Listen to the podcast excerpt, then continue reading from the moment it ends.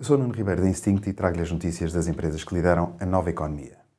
Deixo-lhe as mais recentes inovações e movimentos estratégicos da Tesla, Meta e SpaceX. The Big Ones. A Tesla fechou 2022 com um novo recorde de vendas, com um total de 1 milhão 310 mil carros vendidos, o que representa um crescimento de 40% em relação a 2021.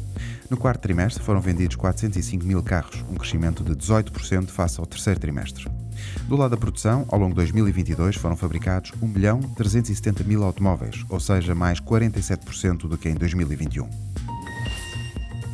a Meta comprou a LuxExcel, uma startup dos Países Baixos especializada em lentes inteligentes para óculos. O valor da compra não foi divulgado. Através da impressão 3D, a LuxExcel produz lentes às quais pode ser integrada tecnologia, como por exemplo LCD.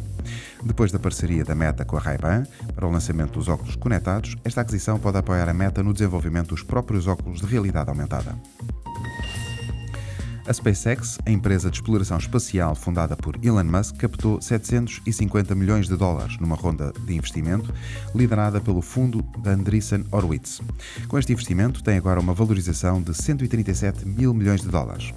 Com mais de 2 mil milhões de dólares captados no ano passado, 2022 ficou marcado para a SpaceX como o ano em que o serviço de internet por satélite, Starlink, chegou a um milhão de clientes e os seus foguetões reutilizáveis ultrapassaram os 60 lançamentos.